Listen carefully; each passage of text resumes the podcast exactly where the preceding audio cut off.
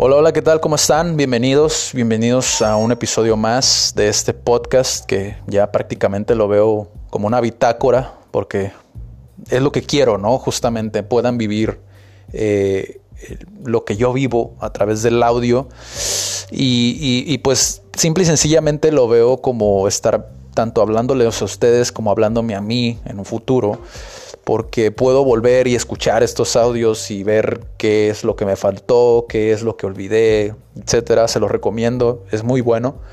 Eh, o quizás algo que solamente me funciona a mí, que no creo. Eh, y posiblemente escuchen muchos ruidos como mensajes o cosas del exterior, ¿no? En el ambiente, porque no pienso editar mucho estos episodios como los anteriores, ¿no? Que cuidaba mucho esa parte. Quiero que sea natural, quiero que sea algo que, si eso puede ayudar a que transmita mejor el, sentimiento o la emoción que estoy sintiendo, eh, pues muchísimo mejor, ¿no? En el tema de hoy es algo que a mí me, intriga mucho, eh, me, fascina saber las posturas de las personas en, en torno a este tema en particular, porque es algo que me ha llamado mucho la atención desde que iniciamos CAD Centro de Aprendizaje y Desarrollo. Eh, si no lo conocen, es uno de los proyectos que tenemos, una de las empresas que tenemos, donde pues se dan cursos, talleres lo suficientemente prácticos como para que puedas implementarlo desde el día uno, ¿no? Y en torno a este proyecto, eh, para mí siempre fue muy importante el tema de este episodio. Y ocupo su ayuda puesto que me encantaría escuchar qué piensan ustedes.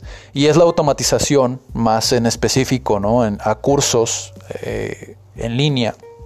Estos cursos pregrabados que ven, pueden ver en muchas plataformas, eh, que a mí me, gusta mucho porque creo yo, y esta es mi manera de verlo, que puedes impactar muchísimo de manera global sin la necesidad de estar frente a un ordenador, frente a una cámara, frente a un teléfono, ¿no?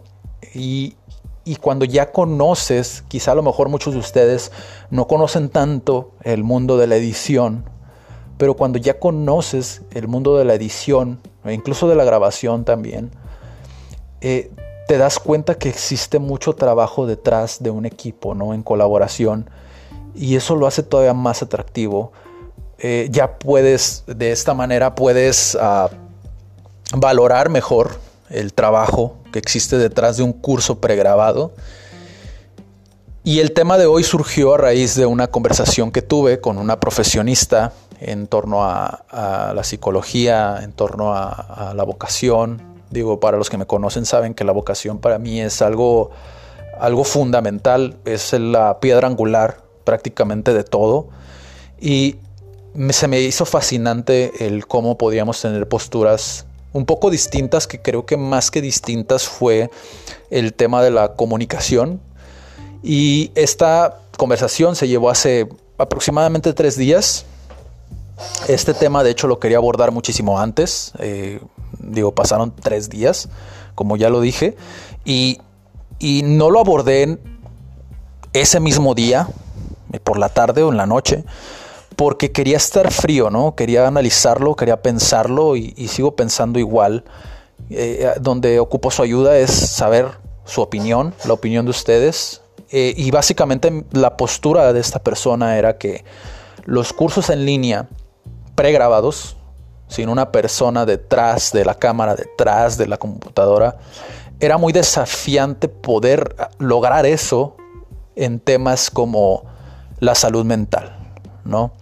la salud mental, mental health, para las personas que supieron sobre este caso que creció muchísimo, sobre una compañía que intentó hacer esto justamente, eh, y, no tanto pregrabados, sino más sesiones en línea, donde ellos prometían que te iba a salir más barato y pues ibas a tener ah, resultados, ¿no? Eh, al tratarte con uno de los especialistas, y estoy haciendo las comillas, porque realmente ¿Qué te asegura a ti que son especialistas, no? Puede ser el primo de alguien ahí, este, platicando contigo simplemente, ¿no? Y empeorando posiblemente más las cosas.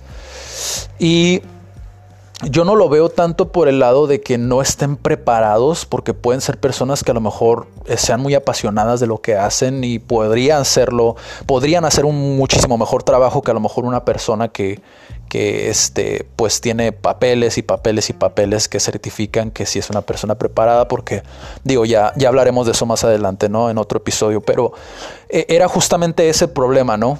Esta compañía, esta empresa, eh, buscaba eh, generar un negocio detrás de mental health, ¿no? La salud mental. Y ese fue el problema, creo yo, porque no existió un realmente una importancia ¿no? hacia los pacientes, hacia las personas que se acercaron a la empresa la empresa realmente, si tú veías sus, sus términos y condiciones, podías ver claramente que no le importaba el paciente, o sea, las personas, simplemente eran personas que estaban pagando un servicio y pues yo estaba ganando, yo estoy ganando una remuneración, ¿no? Y se vuelve un negocio muy remunerable. Entonces, en los términos y condiciones de esta empresa, eh, ellos específicamente decían que aparte del servicio que tú consumías por una sesión con ellos, tenías que ir físicamente a un, a un terapeuta, a un consultorio, ¿no? Entonces ahí podías ver claramente que pues no servía entonces de nada el, el, consumir su servicio, ¿no? La cuestión era que mucha gente no leía los términos y condiciones y terminabas pagando muchísimo más de lo que hubieras pagado si hubieras ido directamente con físicamente, ¿no? Con alguien. Otra cuestión era justamente esto, que realmente no servía de nada el diagnóstico. Ellos no podían diagnosticar en línea y justamente ahí lo decía también, ¿no? No es viable poder diagnosticarte porque pues no te tengo frente a mí, ¿no? Entonces ese fue el tema de conversación y esa fue la postura de la persona con la que estaba platicando hace tres días, eh, que realmente hay muchas variantes o muchas cuestiones que engloban a diagnosticar a una persona, ¿no? Eh, a lo cual estoy totalmente de acuerdo y para mí existen dos maneras de verlo, ¿no? Para mí siempre en todo tema existen dos maneras de verlo y una es la manera o la postura o el nivel micro, ¿no? Cuando tú ves las cosas a nivel micro puedes ver pequeños problemas que existen en el momento, y existe la otra que es a nivel macro, ¿no? Cuando ya lo ves ah, como un todo, cuando ya lo ves a, los problemas, a lo mejor lo que puede llegar a suceder o lo que, lo, tanto para bien o para mal, ¿no? Y para mí a nivel micro, yo pienso que la, la automatización en cursos de esta índole, no estamos listos, obviamente, aún no estamos ahí puede ser que con la realidad virtual eh, surja algo. Eh, digo, cuando se creyó que la radio iba a poderse lograr a través de un aparato como el que estoy sosteniendo en este momento, ¿no? Que es el teléfono. Realmente es algo, algo que, que no piensas o que no ves a lo mejor en el momento, ¿no? Puede ser que en algún momento surja una tecnología, la tecnología para poder llevarlo a cabo sin que el especialista o la persona esté ahí, no sabemos. Realmente nadie puede saber eso aún. Y a nivel macro, para mí, que es justamente mi respuesta a esta problemática, para mí a nivel macro es muchísimo más importante poder crear conciencia a través de un curso eh, que a lo mejor no lo especializas a cada persona porque es verdad, cada uno pensamos diferente, cada uno siente diferente y cada uno vive experiencias que lo van moldeando y eso hace que no todo funcione para todo el mundo. Yo puedo aprender mejor con un curso en línea o, y, el vecino puede que no. Entonces, a lo que yo respondía esto justamente de este tipo de cursos, para mí es más importante el crear conciencia sobre lo que es lo que tú me quieras decir, salud mental, inteligencia emocional, a través de un curso. ¿Por qué? Puede que no sea específico a tu caso, puede que no te vaya a servir como le sirva al vecino, pero una cosa sí te puedo asegurar, vas a buscar ayuda. En el momento en el que tú veas lo que es la inteligencia emocional, la salud mental, te vas a dar cuenta que ocupas ir a un especialista. Entonces, ¿a qué me refiero? Yo viví una experiencia donde realmente fui un ignorante. Eh, de hecho, varias experiencias donde yo fui un ignorante, tanto en negocios como en cuestiones de desarrollo personal. Eh, eh, y más aún, yéndome más allá todavía en la cuestión de la inclusión. Hay mucha gente que somos ignorantes de lo que sucede allá afuera. Y cualquiera podría decirme, porque también lo han hecho, que un curso de lengua de señas es imposible. Pero lo que no están viendo es que tú al hacer un curso de lengua de señas, puede que un mensaje haya sido mal transmitido, pero la semillita está ahí. En el momento en el que tú sacas un curso pregrabado o en línea o como tú quieras llamarle, de LCM o lengua de señas mexicana, en ese momento estás haciendo algo distinto, que es exponer a la gente a un tema como este.